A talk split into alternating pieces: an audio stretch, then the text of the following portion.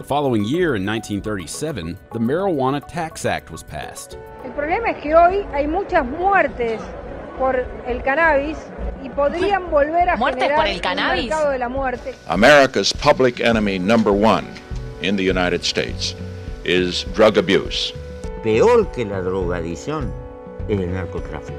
No es un buen mensaje la despenalización, porque la marihuana es droga de inicio. Yo lo que creo que el cannabis medicinal, que a esta altura nadie lo discute. ¿eh? En la agenda lo primero que tenemos es modificar la reglamentación de la ley De uso medicinal. de uso medicinal. El gobierno permitirá el cultivo y la venta en farmacias del cannabis medicinal. Ya se presentó un borrador de lo que será la reglamentación de la ley.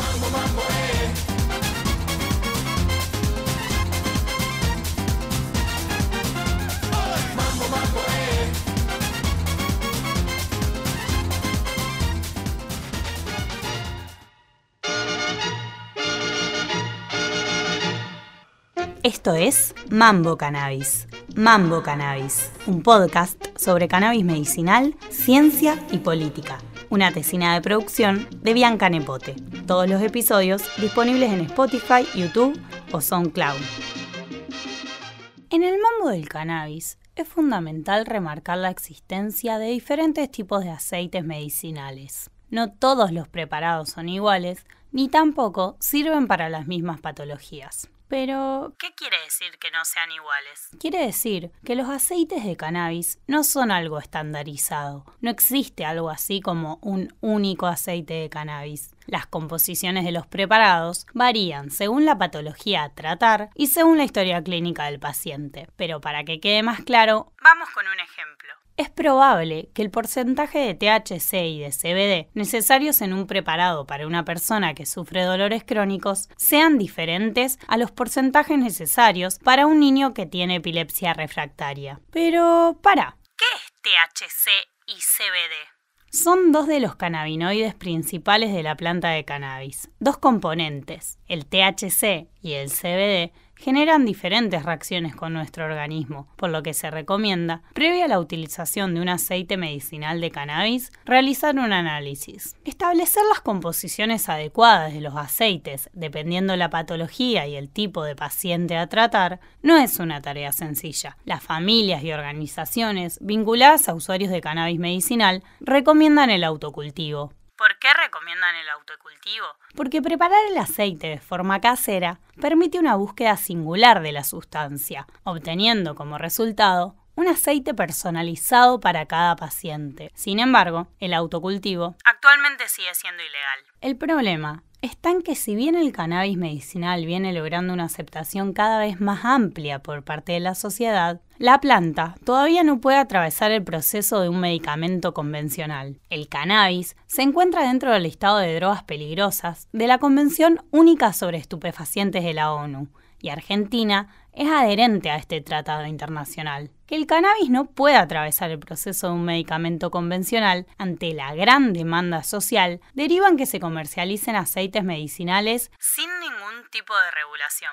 Los preparados que circulan no son analizados, ni tampoco cuentan con precios o estándares de calidad estipulados de antemano. Pero la realidad es compleja, y para analizar un fenómeno en particular, siempre es bueno ampliar la mirada. El cannabis medicinal puede entenderse como la punta de un iceberg, consecuencia de las leyes que están establecidas sobre drogas en nuestro país. Digámoslo así, es una pequeña parte de la problemática que sobresale en la superficie. La regulación del cannabis podría acercarnos a un escenario en donde la salud pública y la calidad de vida de las personas estén en el centro de la escena.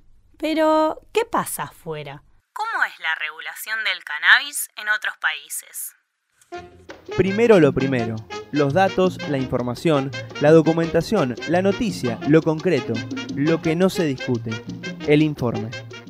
A pesar de los diferentes problemas ocasionados por el prohibicionismo, nunca resultó sencillo para los estados nacionales desarrollar alternativas de políticas públicas respecto de las drogas.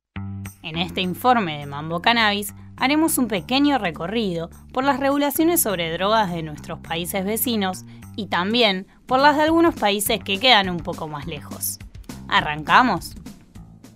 Empezamos el viaje en el continente latinoamericano. El caso más interesante es el de la República Oriental del Uruguay, país que a partir de 2014 se convirtió en el primero del mundo en legalizar la producción, distribución y venta de marihuana. Vamos primero al Uruguay. Comenzó hoy a vender en farmacias marihuana producida bajo control del Estado en Uruguay. Ese sistema se aplica por primera vez en el mundo y apunta a cambiar la política antinarcóticos al alejar a los consumidores de cannabis del mercado. Con esta votación, Uruguay se ubica a la vanguardia del mundo. Con la mayoría oficialista, el Senado aprobó este martes la ley que regula la producción y venta de marihuana bajo control del Estado. Lo que tenemos claro que lo que venimos haciendo en materia de represión de droga no da resultado. No se puede intentar cambiar haciendo siempre lo mismo. La ley uruguaya prevé tres maneras de acceder al cannabis el autocultivo, los clubes canábicos y la compra en farmacias. Como medida regulatoria, establece que una persona puede estar registrado solo en una de las tres categorías. Por ejemplo, si yo estoy registrada en un club canábico, no puedo ni comprar marihuana en farmacias ni autocultivar. Los uruguayos que quieran obtener cannabis deben ser mayores de 18 años y residir de forma permanente en el país vecino. Continuamos el recorrido pero ahora nos encontramos cerca del Océano Pacífico. Chile es el primer país de América Latina en producir aceite medicinal de marihuana. Llevamos ya fácilmente cuatro años estudiando distintas cepas y distintas concentraciones de ingredientes activos. Chile, en diciembre de 2015, autorizó el cannabis para uso medicinal, quitando la sustancia de la lista de drogas prohibidas e incorporándola a la de drogas controladas. Chile cuenta hoy con la mayor plantación de cannabis de toda América Latina. La siembra involucra a más de 6.500 plantas y beneficia a más de 4.000 pacientes que sufren epilepsia, dolores crónicos y oncológicos. Esto ha demostrado de manera internacional que ha tenido un efecto positivo en el tratamiento del dolor, entre otras cosas, bueno, nosotros no somos quienes para limitar a los chilenos a que tengan acceso a esto. Mira, a esta planta le deben quedar aproximadamente unos 20 a 30 días para que sea cosechada. En teoría debiera dar entre 2 a 2 kilos y medio de flores secas de cannabis, ¿ya? Y eso eh, debiera alcanzar aproximadamente para un tratamiento mensual para 20 o 25 pacientes. Para olvidarme de ti, voy a cultivar la tierra. En ella espero encontrar remedio para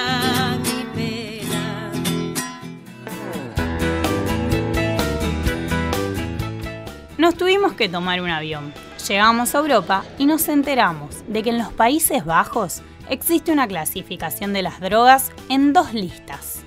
Por un lado están las drogas duras, como la heroína, la cocaína y el éxtasis, que son consideradas muy dañinas para la salud. Por otro lado, existen las drogas blandas, como el cannabis, que según los holandeses entrañan menos riesgos. Si bien el cannabis es técnicamente ilegal en los Países Bajos, su uso se tolera. Pero, ¿qué quiere decir que su uso se tolera? Quiere decir que los holandeses reconocen que es imposible evitar que la gente deje de consumir estupefacientes, por lo que permiten que algunas tiendas vendan pequeñas cantidades de drogas blandas. Este enfoque pragmático sobre drogas pretende minimizar los riesgos para los usuarios y las personas que los rodean. El cannabis medicinal es legal desde el año 2003. Nederland staat internationaal bekend om zijn liberale cannabisbeleid. En onze coffeeshops zijn nog steeds een symbool voor de voortrekkersrol die Nederland daarin heeft. Maar veel minder bekend is de beschikbaarheid van medicinale cannabis in Nederland. Volvemos para América. Pero ahora nos fuimos para el norte y nos encontramos con el caso de Canadá, territorio que tiene una ley de cannabis similar a la de Uruguay. De hecho, es el segundo país del mundo en regular el uso de la marihuana para fines recreativos. En la página oficial de Canadá explican que la ley ha sido elaborada para proteger mejor la salud y la seguridad de los canadienses, alejar el cannabis de los jóvenes y mantener la ganancia lejos de los delincuentes. Siendo mayor de edad, se puede tener hasta 4 plantas por domicilio o comprar en dispensarios hasta 30 gramos diarios. Sí, sí, 30 gramos diarios. El cannabis medicinal es legal desde el año 2001, ya hace más de 20 años. Agarramos la mochila y cruzamos la frontera a pata para llegar a Estados Unidos, uno de los casos más complejos en relación a políticas de drogas. America's public enemy number one in the United States is drug abuse.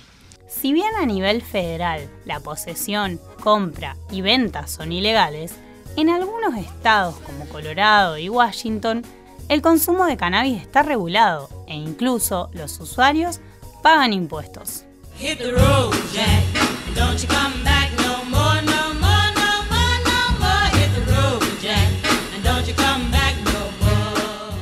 ¿Volvemos para Argentina?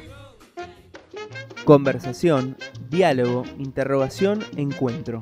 En el mambo de las entrevistas, todo depende del punto de vista. En esta entrevista de Mambo Cannabis charlamos con Patricio Lidl.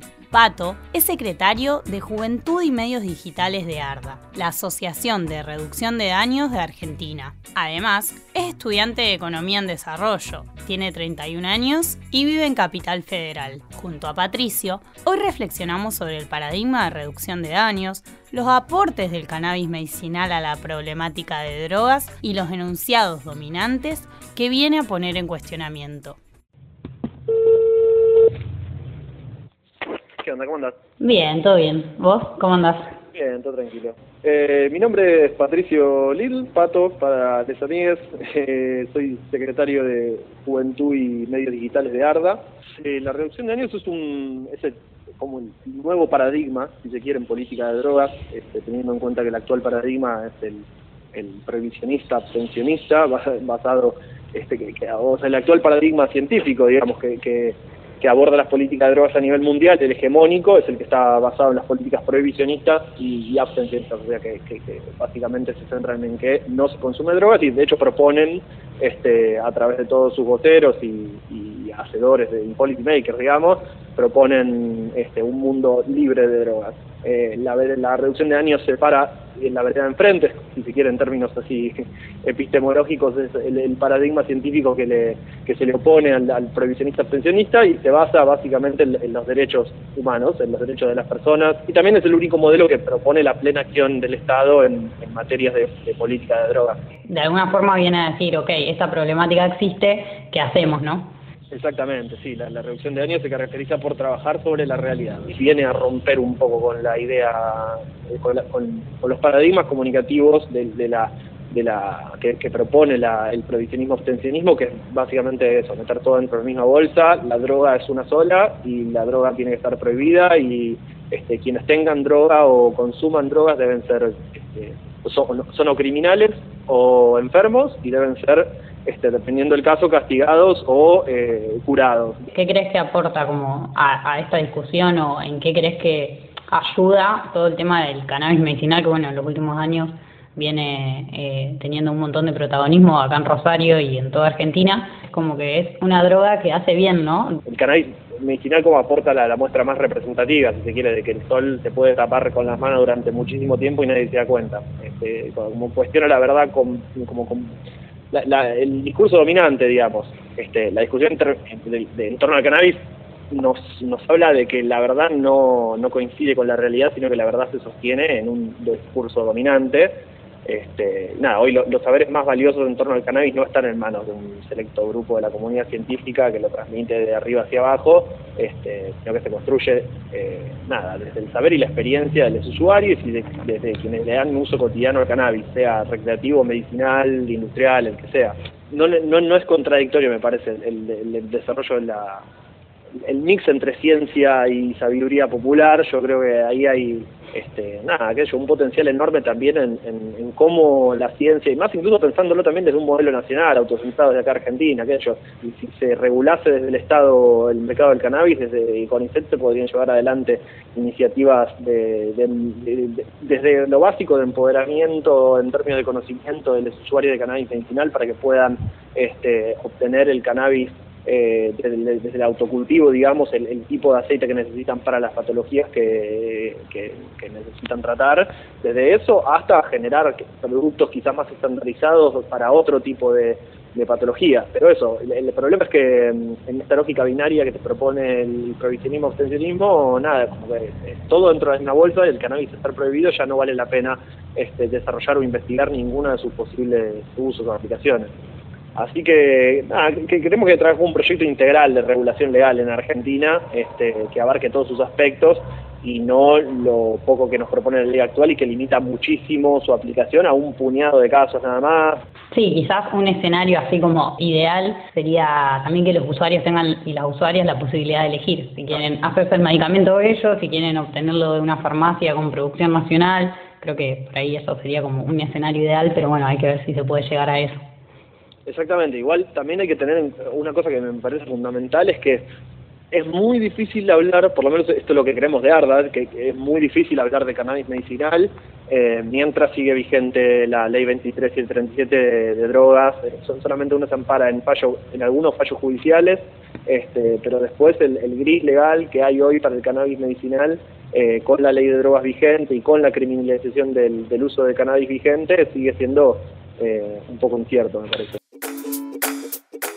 ¿Sabías que en la Facultad de Ciencias Bioquímicas y Farmacéuticas de la UNR podés analizar tu aceite de cannabis? Entregando una pequeña muestra de tu aceite, se determina la composición del mismo. De esta forma, podés saber qué porcentaje de los principales cannabinoides, como THC y CBD, están presentes en tu aceite. Los resultados se envían por mail. Si no vivís en Rosario, también podés acercar tu muestra por correo postal. Para más información, ingresa a la página oficial de la facultad www.fblarga.unr.edu.ar barra cannabis.